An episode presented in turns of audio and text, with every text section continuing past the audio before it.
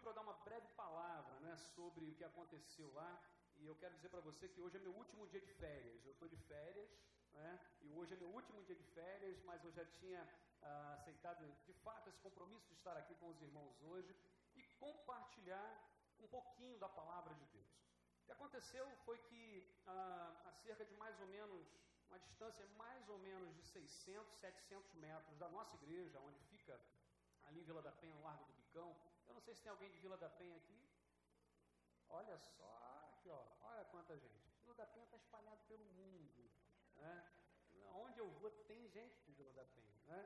Graças a Deus. E ali, na Avenida Meriti, indo, uh, descendo da igreja como quem vai para a Avenida Brasil, quem conhece aquela região ali, aconteceu então no domingo, mais ou menos sete horas da noite, essa pedrada, onde dois jovens, supostamente dois jovens evangélicos, com Bíblia na mão, uh, começaram a xingar e uh, seis pessoas que vinham caracterizadas do candomblé pela calçada. E começaram então a dizer que uh, vocês vão para o inferno, isso e aquilo, e de repente um deles abaixou, pegou uma pedra e jogou e acertou na cabeça da menina Kailane, de 11 anos. Né?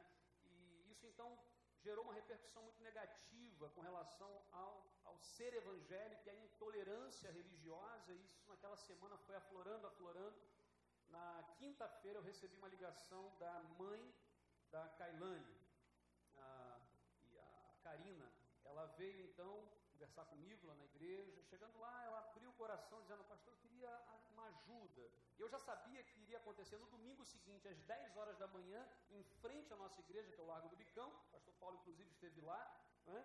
Ah, essa, essa manifestação, convidando ali as pessoas para estarem ali para protestar contra, se manifestar contra a intolerância religiosa. Eu falei, como é que vai ser esse negócio? É na hora do culto, ia ter ceia, domingo de manhã, como é que esse negócio vai acontecer? Eu pensando sobre isso, orando, e a mãe então me liga na quinta de manhã, eu posso ir aí conversar com o senhor? Eu falei, pode, pode vir. E aí chegando lá eu perguntei, o que, que foi? Ela, não, é que em outubro do ano passado eu entreguei a minha vida para Jesus, a mãe da menina.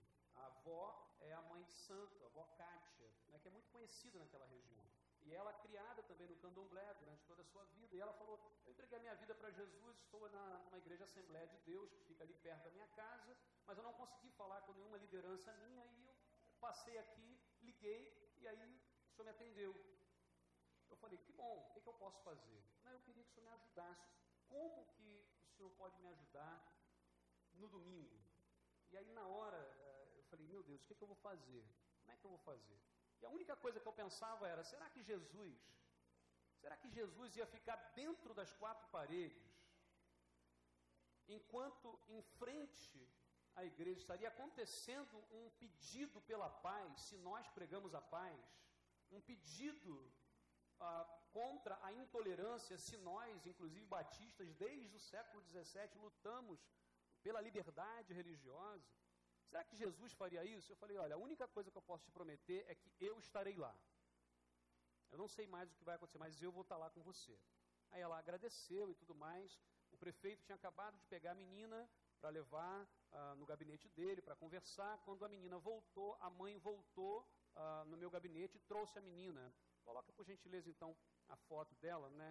Primeiro slide apenas uma palavra de gratidão à igreja do Recreio, porque eu sei que vocês oraram, muitos aqui oraram por esse momento, muitos oraram porque foi de fato um momento muito uh, novo, uma quebra de paradigma muito grande. E essa então é a menina, a mais nova a irmãzinha de sete anos, a Kathleen. E aí nós ali conversamos, eu pude falar com ela sobre algumas coisas, sobre o amor, sobre, enfim, o que Jesus faria. E pode passar mais uma, mas aí esse já foi no momento, no, no domingo. Chegou, eu fiz uma, uma chamada no Facebook, foi só o que eu fiz. Quando ela saiu, eu falei, olha, eu estarei lá. Quem quiser estar junto, eu estou convidando toda a igreja e quem mais quiser estar. Meus irmãos, nesse momento, no dia, nesse domingo que aconteceu, tinha mais ou menos umas 200 pessoas no Largo do Bicão, entre candomblecistas e umbandistas. Já com carro de som, Estava Rede Globo, Globo News, Band, Band News, Record, vários outros meios de, de, de, de comunicação ali presentes e tal. E ali nós saímos da igreja com mais ou menos 800 pessoas.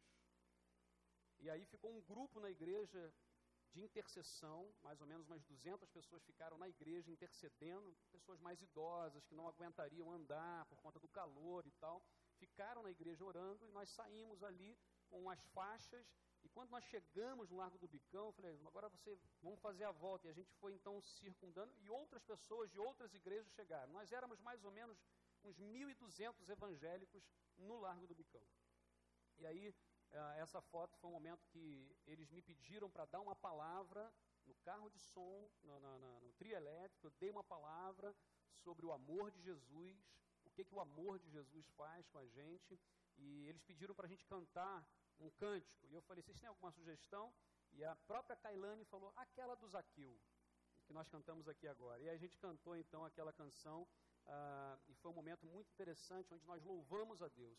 E aí tem um videozinho que alguém gravou no celular, no momento em que eu pedi, para mim foi o momento mais emocionante, quando eu falei assim, todo mundo que está aqui, ah, que é evangélico, levanta a Bíblia bem alto aí, por favor. Vê se pode passar esse vídeo, por gentileza somente pedir aqui a todos aqueles que são evangélicos que estão aqui, levanta a sua mão, a sua Bíblia, por favor, só para vocês perceberem que nós estamos aqui repudiando qualquer ato de intolerância religiosa.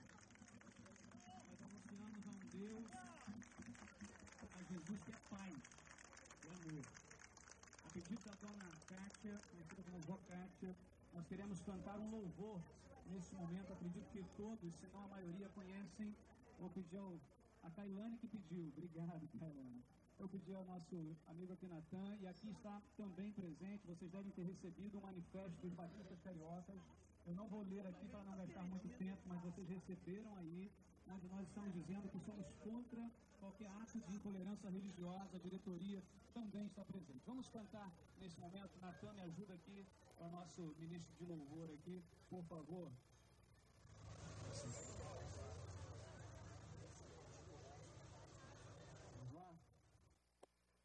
Até aí. E aí, eu liguei antes para a diretoria, quando eu saí na quinta-feira, e falei, meus irmãos, é, aliás, liguei, mandei uma mensagem no WhatsApp, no grupo da diretoria da igreja, falei, olha, aconteceu isso, isso, isso, eu tomei essa decisão e nós vamos ter que transferir a ceia, nós vamos ter que não ter o culto, cancela o culto, como é que vai ser isso? Uma igreja bem tradicional, que é Vila da Penha, e eles falaram todos, pastor, nós estamos juntos. Inclusive, nessa foto ali, ao lado, ao meu lado, né, uh, logo depois ali está o meu vice-presidente, atrás o segundo vice-presidente, os diáconos, os jovens, adolescentes, idosos, todos foram uh, juntos ali. Foi um momento muito, muito interessante. Essa foto foi muito divulgada né, depois. Algumas pessoas criticaram, dizendo que a gente estava fazendo um culto ecumênico e tal foi nada disso, não foi um culto, né? Na verdade, nós deveríamos ter tomado um pouco mais a dianteira e promovido tudo, então o evento seria totalmente nosso e eles seriam nossos convidados. E no fundo, no fundo, nós fomos participar de um momento que eles iniciaram o processo pela paz. Então, ah, mas foi um momento muito, muito bacana. Depois eu postei um vídeo no Facebook agradecendo, e essa palavra também é de gratidão a toda a Igreja do Recreio. Por gentileza, pode passar para a gente terminar esse momento.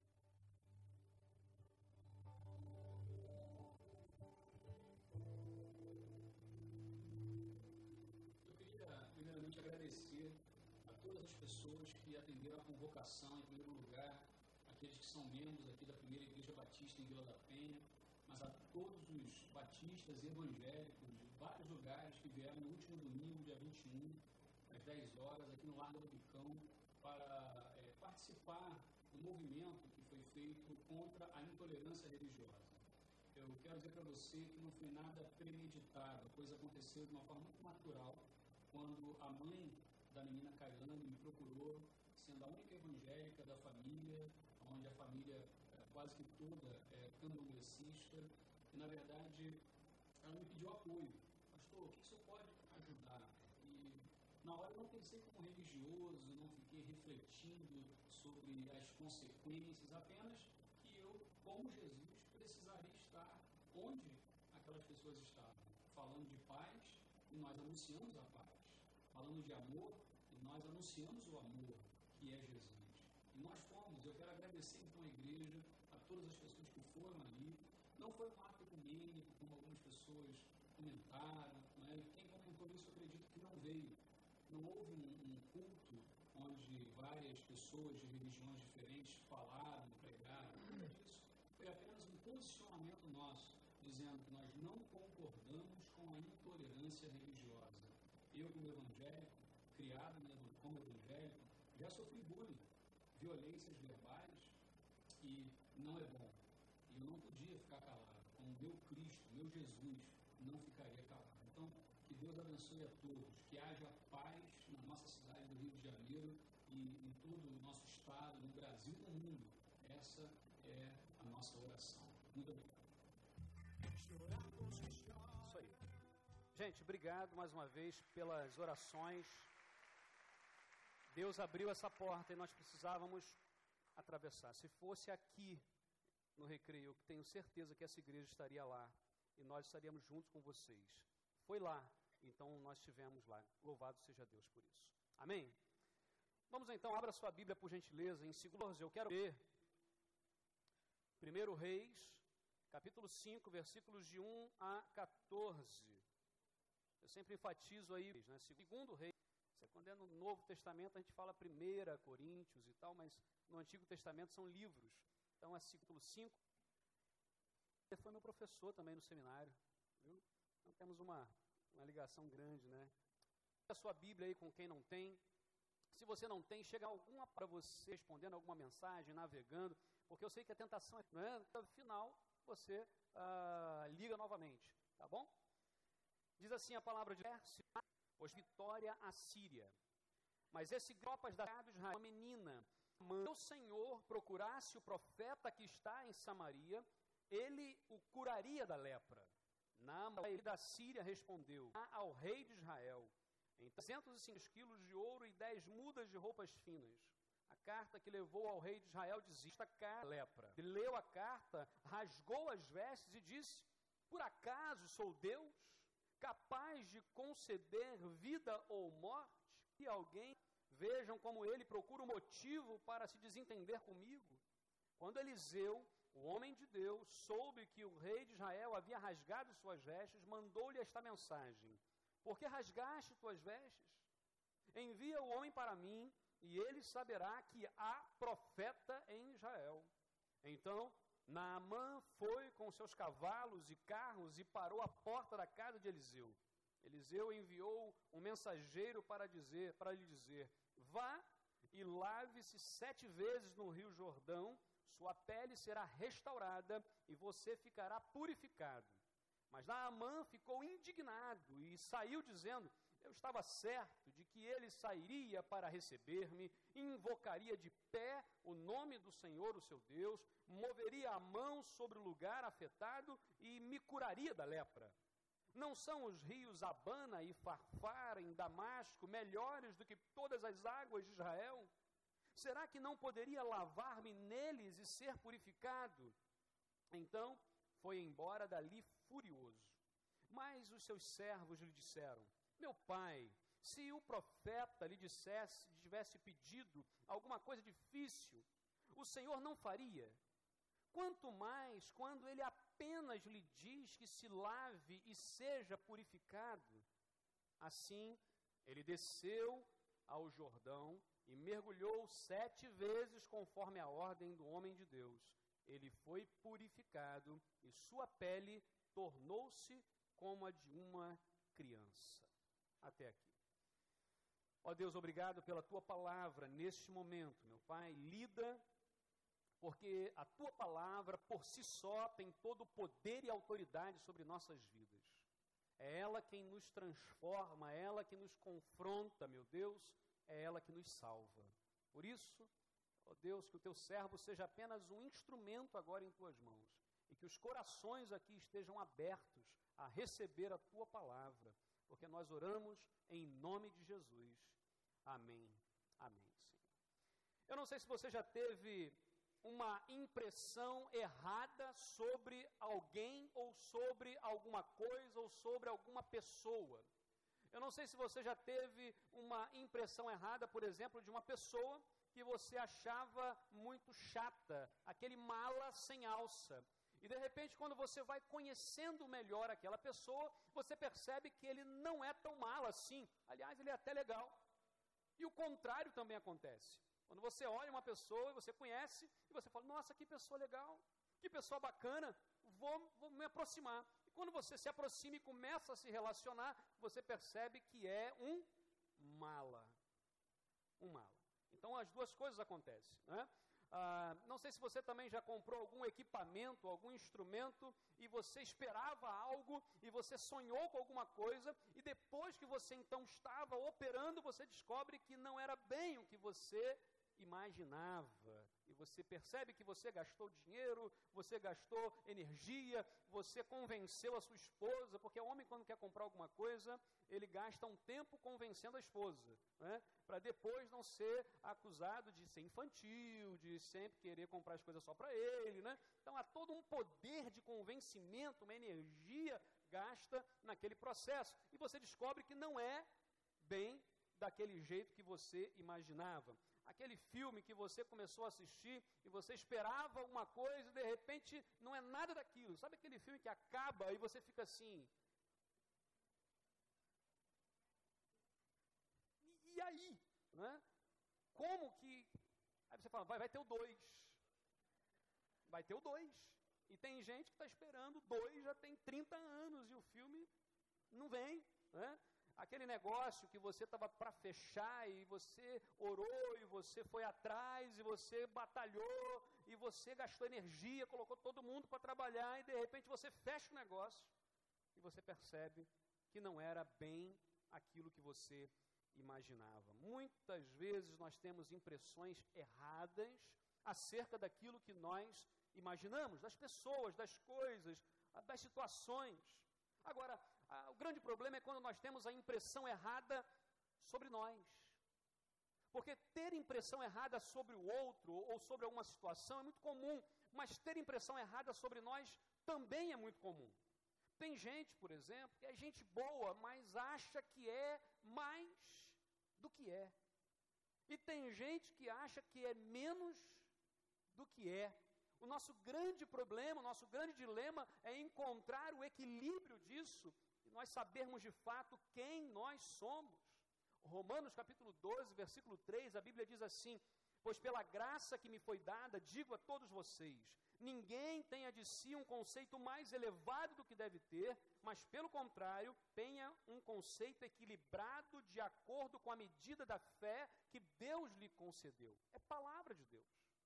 Buscar uma vida equilibrada, sabendo quem você é, aonde você está, tem gente que gosta de um negócio chamado autocomiseração. É sentir pena de si mesmo. É aquela pessoa que está cheia de dinheiro, mas é pão duro e reclama de tudo. Né?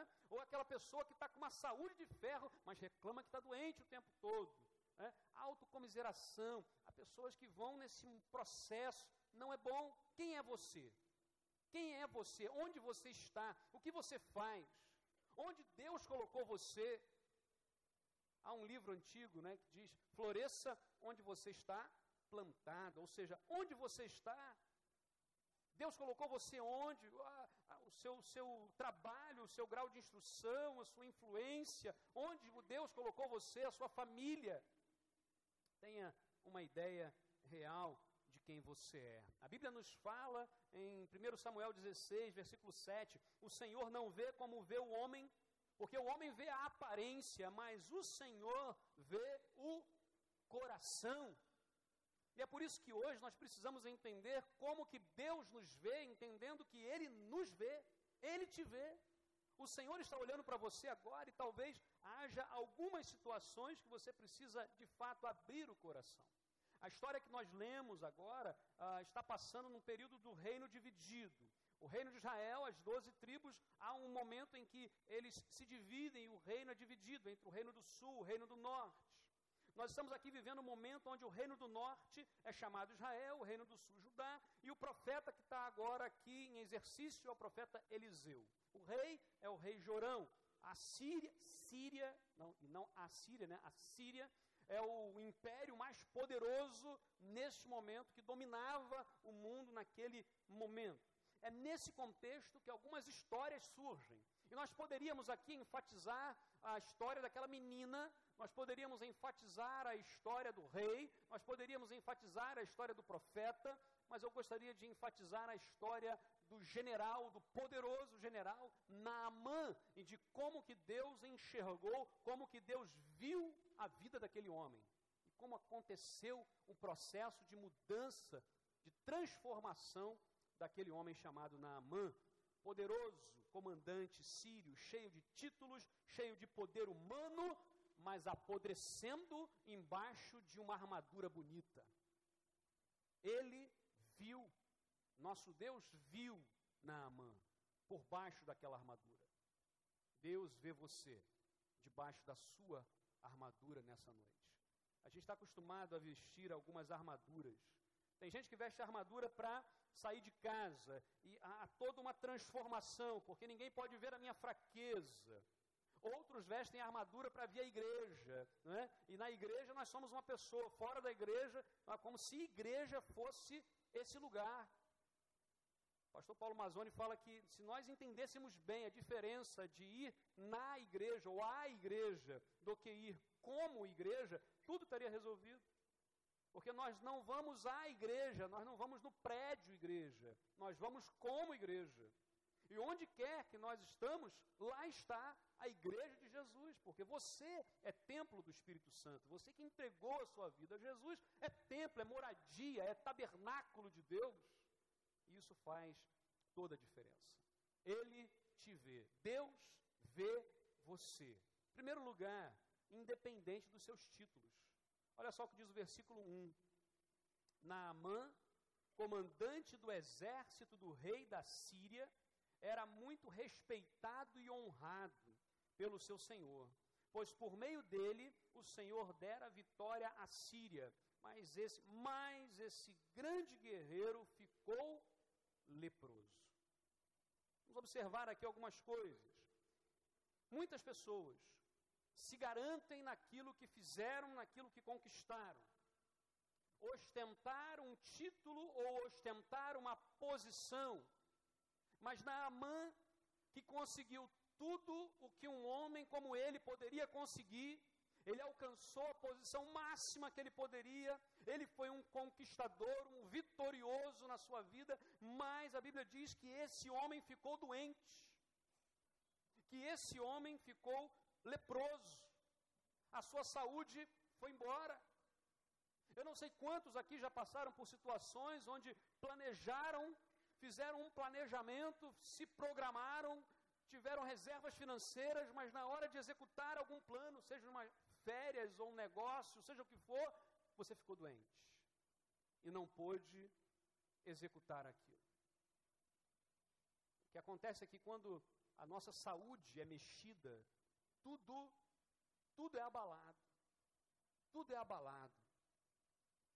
Nossos valores são abalados. Nós refletimos um pouco melhor sobre a vida. Vivemos numa vida tão corrida, tão complicada, a gente não pensa muito, a gente executa e vai e vai, mas quando acontece uma enfermidade, a gente é obrigado a parar. A gente é obrigado a parar. Literalmente, aquele homem vivia de aparências. A sua couraça era linda, a sua glória majestosa, a sua carne, no entanto, apodrecia. Era um homem miserável. E é provável que essa doença não fosse a ranceníase, como nós conhecemos a verdadeira lepra, mas um outro tipo sério de doença de pele. Há mais de uh, vários tipos, mais de sete tipos de doenças de pele, todas são traduzidas como lepra para a gente. Mas era uma doença gravíssima e aquele homem então apodrecia, aquele homem tinha vergonha, a sua dignidade, vamos dizer assim, precisava ser maquiada por uma couraça. Toda ostentação, mas vem uma palavrinha dizendo assim: mas, porém, contudo, ao que indica que todos no império sabiam da vergonha daquele homem, mas ninguém falava, porque ele era poderoso. É aquela coisa de segredo de família que todo mundo sabe, todo mundo é, comenta, mas não na sua presença.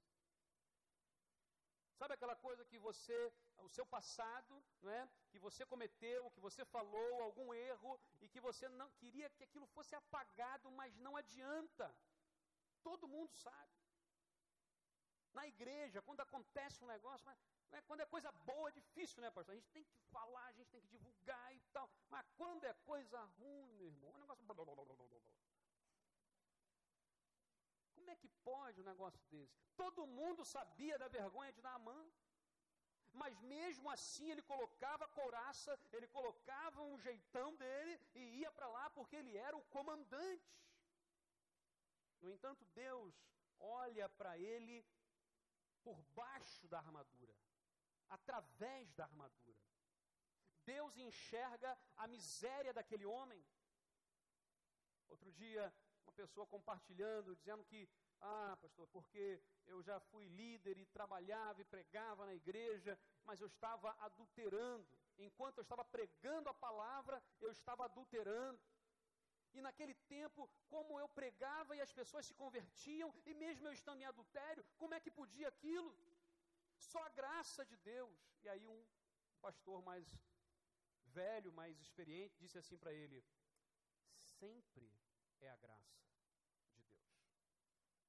Só que como você está nessa situação, você tem uma percepção melhor da graça. Mas sempre é pela graça. Não é porque você é bonito, não é porque você fala bem, não é porque você canta bem, não é porque você tem uma boa administração, que você é bom, que você realizou. É pela graça. É pela graça de Deus. Precisamos sim buscar a excelência em tudo, na vida pessoal, na vida no trabalho, na família, na igreja, em tudo, mas é pela graça de Deus que nós somos o que somos. Porque se não fossem as misericórdias do Senhor que se renovaram nesta manhã, nós teríamos sido consumidos, diz a palavra em Lamentações, capítulo 3. Entenda que Deus vê você, independente do que você tem, independente do que você faz, independente do que você fez, independente do que você conquistou, Deus sabe quem é você, Deus enxerga você. Como enxergou aquele homem chamado Zaqueu, onde ninguém enxergava. A multidão passava e todo mundo andando, e o homem lá em cima, e Jesus para e olha e disse: Zaqueu, pelo nome, desce, que eu vou na sua casa Deus sabe quem você é. Deus sabe quem você é. Sua identidade, seu CPF, sua digital, seu código genético completo. Deus sabe quem você é. Segundo lugar, Deus te vê e é preciso que nós quebremos nossos preconceitos.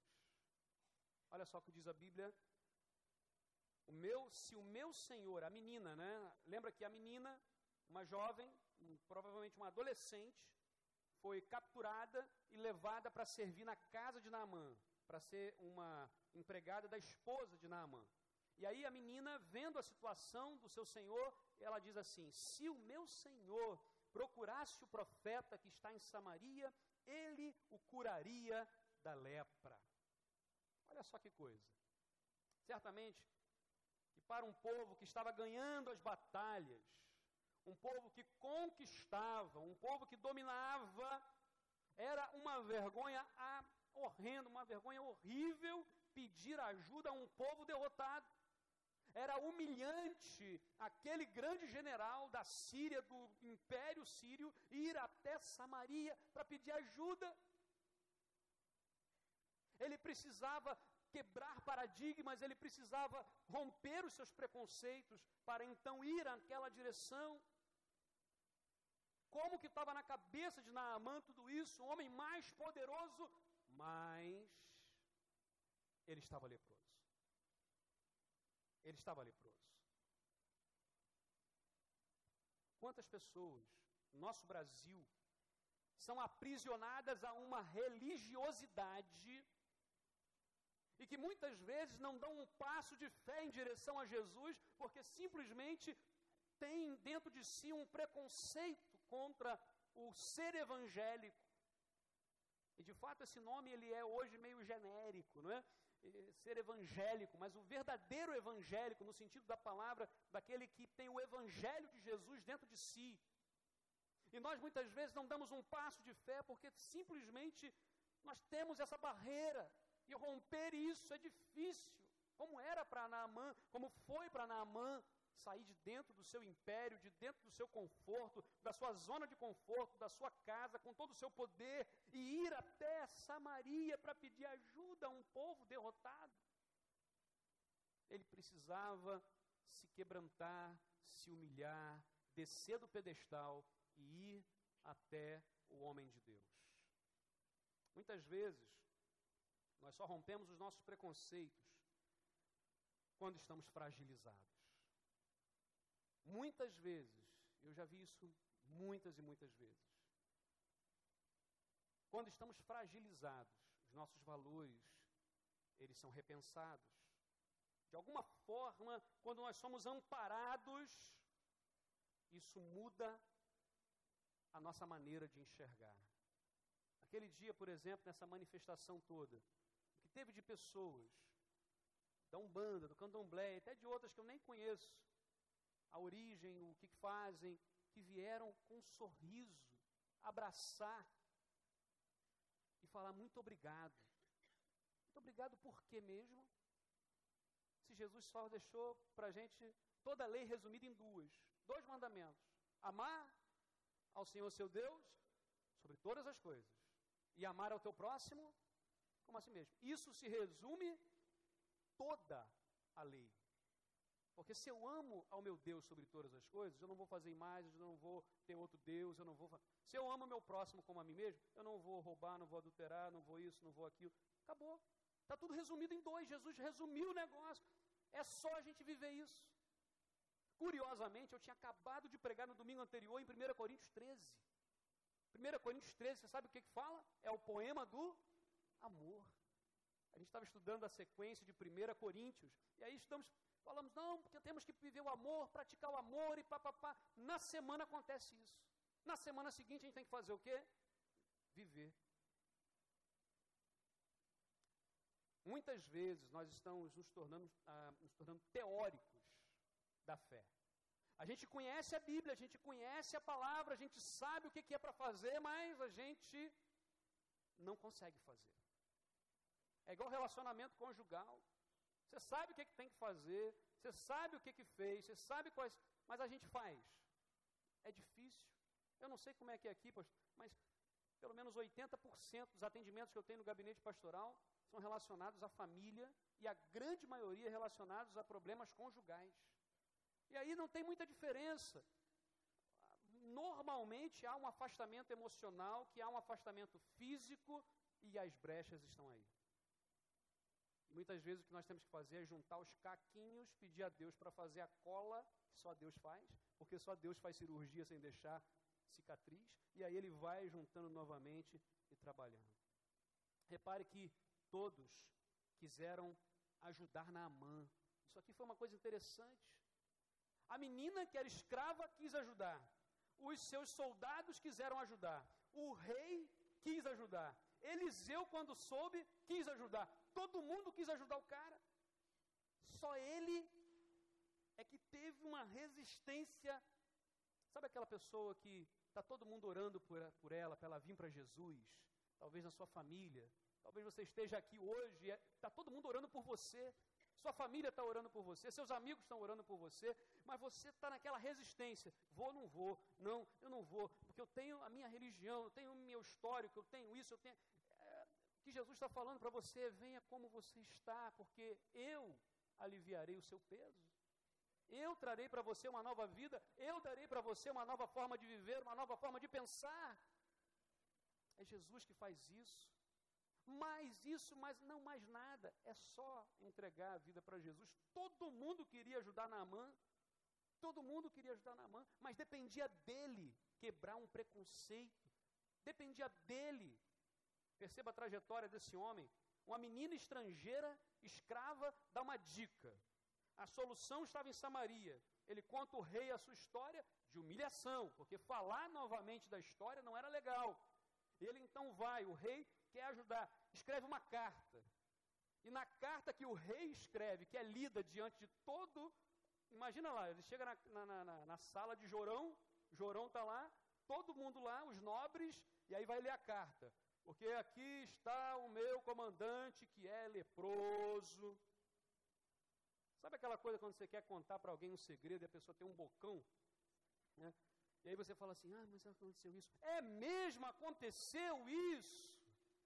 Foi isso que aconteceu, todo mundo sabia. O rei de Israel então declara uma impossibilidade, ele está decepcionado. O rei de Israel ele tinha uma visão espiritual pífia, porque ele não entendeu absolutamente nada do que Deus estava fazendo. E ele rasga a roupa dizendo assim: Ah, tá vendo só? Isso aí é para arranjar guerra com a gente. Isso aí é para arranjar problema. Como é que eu vou curar se eu não sou Deus? Naamã, ele foi até a porta do estrangeiro, chamado Eliseu. Ele deve ter rompido, queridos, pelo menos uns 20 paradigmas aqui da sua vida. Ele deve ter rompido aqui vários e vários preconceitos quebrados, ele buscava esperança, ele buscava cura, ele buscava uma forma de viver e viver bem, ser feliz. Se você hoje ainda tem alguma barreira, saiba que Deus ele aguarda você. Ele já entregou seu filho por você, ele já estendeu a mão para você, ele só está esperando você sair do seu preconceito, do seu pedestal, romper seus paradigmas e ir em direção a Ele. E aí vem o terceiro momento. Deus te vê e então você precisa dar o passo de fé. Versículos de 10 a 14, a Bíblia vai dizer, depois que ele encontra Eliseu, diz a Bíblia que ele chega lá na porta de Eliseu e fala, conta a história, Eliseu nem sai de casa. Percebe uma coisa aqui comigo? Eliseu nem sai de casa. Eliseu manda alguém sair e dizer para ele. Aí vem o texto: Vá e lave-se sete vezes no rio Jordão, e sua pele será restaurada, e você será purificado. Aí diz a Bíblia que Naamã ficou indignado e saiu dali. E ele vai falar um monte de coisa. Ele tinha que sair. Olha só como é que é interessante, né? Naamã, ele, ele tem todo o processo na cabeça dele, como é que Deus tem que fazer um negócio. Como é que tem que acontecer? Não é mandar o servo sair e me dizer para entrar nesse rio ruim, barrento, sujo. Será que lá eu não tenho rio melhor do que essa água podre daqui desse rio? E ele sai dali indignado. A Bíblia diz, mais à frente, os seus servos disseram para ele: Meu pai, meu pai, perceba ele era tão querido que os seus soldados eles chamavam ele de pai e falavam assim: pai, se fosse uma coisa difícil que o profeta tivesse falado, né? Planta bananeira, desce o morro rolando, depois você vai pulando de um pé só e não sei o que, consegue um. Não foi nada disso, ele só falou para você entrar no rio sete vezes e acabou. Faz isso. E aí ele disse: Ok, vocês estão certos. Eu já vim até aqui, já rompi tudo, vou lá. Diz a Bíblia que ele mergulhou sete vezes e a sua pele tornou-se como a pele de uma criança. As águas dos rios Abana e Farfar são límpidas, são claras. As águas do rio Jordão, barrentas, sujas. Perceba que depois de tantas coisas, tanto preconceito vencido, tantos paradigmas, uma trajetória intensa na cabeça e no coração desse homem. Quando ele chega diante da cura, quando ele chega diante daquilo que poderia dar, aquilo que ele mais precisava, ele diz assim: Não, desse jeito eu não quero. Se é assim, estou fora. E ele vai embora. Quanta gente chega pertinho de Jesus, chega pertinho de Deus, mas não dá o coração para Ele. Jesus está com a mão erguida, estendida, dizendo assim: Vem. E a gente vai, vai na hora H. Não, não vou. Já fez tudo o que tinha que fazer. O mais difícil já tinha acontecido. E ele desiste de receber a cura, porque simplesmente precisa mergulhar sete vezes naquele rio sujo. Eliseu não fez as coisas do jeito que ele achava que tinha que fazer. Percebe que na cabeça dele já tinha tudo planejado. Como é que Deus vai fazer? Ele vai sair vai pegar, vai fazer um movimento, vai falar umas palavras, vai chegar sobre aonde está enfermo, vai passar a mão e de repente vai curar. Só que todo esse processo não acontece. Porque Deus não age da maneira que você acha que ele deve agir. Deus é Deus. Nós somos seus servos. É Ele quem opera, é Ele quem faz, e não nós. Quantas pessoas estão perdendo a oportunidade de receber a cura, a bênção de Deus, a salvação de Jesus, porque simplesmente não dão o último passo, o passo de fé. Eu não sei quantos aqui lembram de Indiana Jones, aquele que ele vai, ele tem que entrar para beber o cálice. Lembram disso? Lembram de um, um filme, já é um filme não tão antigo assim, né? Foi ontem, né? Ontem, E aí tem uma, uma, uma prova de fé. E a prova de fé, quando ele olhava, era um abismo. E ele fala: Meu Deus, e agora? Como é que eu passo isso aqui? E ele fecha os olhos e dá o passo. E quando ele dá o passo, era uma ilusão de ótica. Tinha uma ponte na frente dele. Quantas vezes Jesus está falando assim, dá o passo. E a gente fala assim, mas eu não estou vendo nada. Porque os nossos olhos são limitados. Mas os olhos do Senhor alcançam e enxergam todas as coisas, todas as pessoas, e Ele vê você, aonde você está. Aquele homem precisava simplesmente mergulhar, e a Bíblia diz que esse era o passo final, deu o último passo. E quando ele faz isso, a cura chegou para ele. Nessa noite eu não sei como é que está o seu coração. Talvez você já tenha vencido alguns preconceitos, talvez você já tenha vencido algumas barreiras familiares, algumas barreiras de religiosidade, porque religião e religiosidade são coisas diferentes, mas Deus ele vê de uma forma diferente. O que Deus está falando para você hoje, para mim, é para de lutar, saiba que eu sou Deus. Nós às vezes lutamos nossas forças se esgotam. Como aquele pastor de ovelhas, que a ovelha cai no abismo, fica presa num arbusto entre a parte superior e lá embaixo. E ela está machucada. E ele então pega todas as ovelhas primeiro, leva ao aprisco, retorna, fica esperando. E a ovelhinha berra, berra e chora e sangrando, e ele senta olha, observa, passa todo aquele primeiro dia e ele não desce. E a ovelha ali com a patinha quebrada, sangrando, chorando, passa o segundo dia e ele não desce. Quando chega no terceiro dia, aquela ovelhinha já está sem forças, quase desmaiando. E então aquele pastor amarra uma corda na árvore, desce, pega a ovelha em seus braços, sobe e ata a ferida, cuida e alimenta. E a gente fica olhando, por que, que ele esperou tanto tempo? Se ela estava sofrendo, se ela estava sangrando, por que, que ele não desceu logo? E aquele pastor diz: se eu descesse naquele momento, ela esperneando daquele jeito, sem entender o que estava acontecendo, certamente ela cairia dos meus braços e morreria. Eu precisei que ela ficasse totalmente dependente de mim, para que eu pudesse curá-la, para que eu pudesse trazê-la de volta e restabelecer a sua saúde.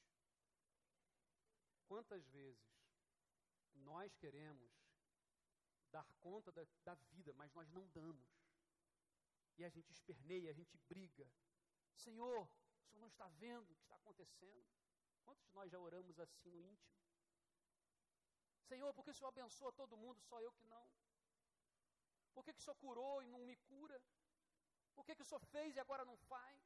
E Deus está esperando você parar de espernear e começar a glorificar o nome dEle. Porque Ele é o dono de toda a bênção para a sua vida.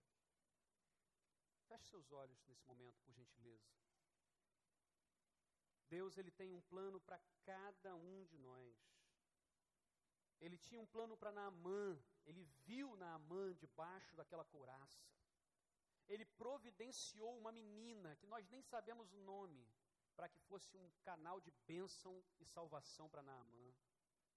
Talvez Deus já tenha providenciado tantas pessoas para chegar até você, para compartilhar do amor de Deus com você, para dizer que há uma forma sim, mas ainda hoje você resiste aos seus preconceitos, os seus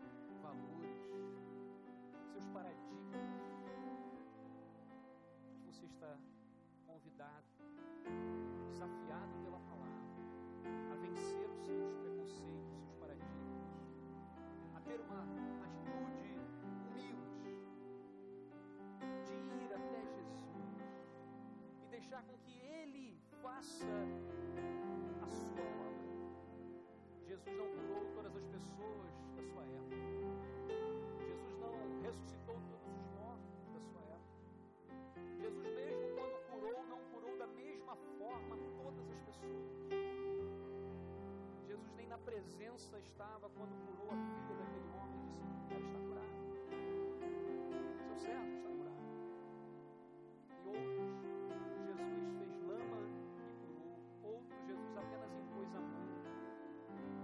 Nós somos pessoas diferentes.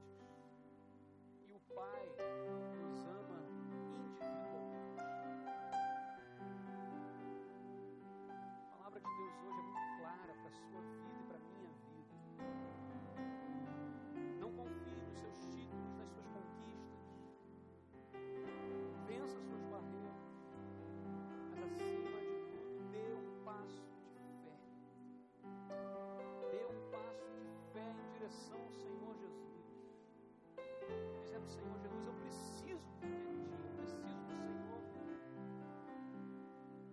Eu não sei se alguém aqui nesta noite. E ouvindo a palavra de Deus, quer aceitar o convite, o desafio de entregar a sua vida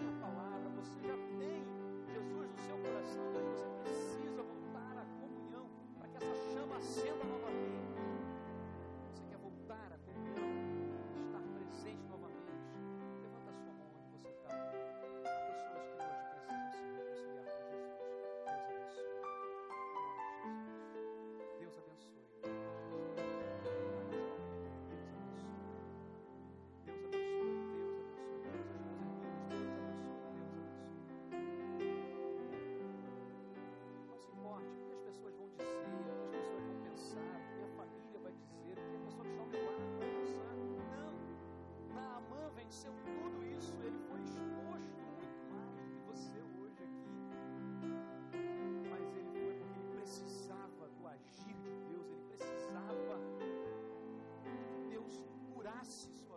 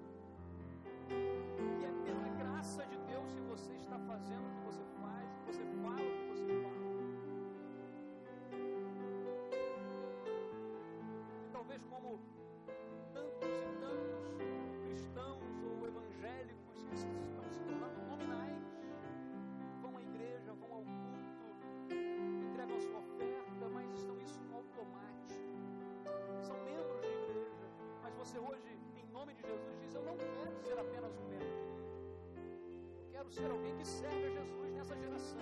Eu, eu quero ser alguém porque Deus está me vendo. Ele sabe quem eu sou.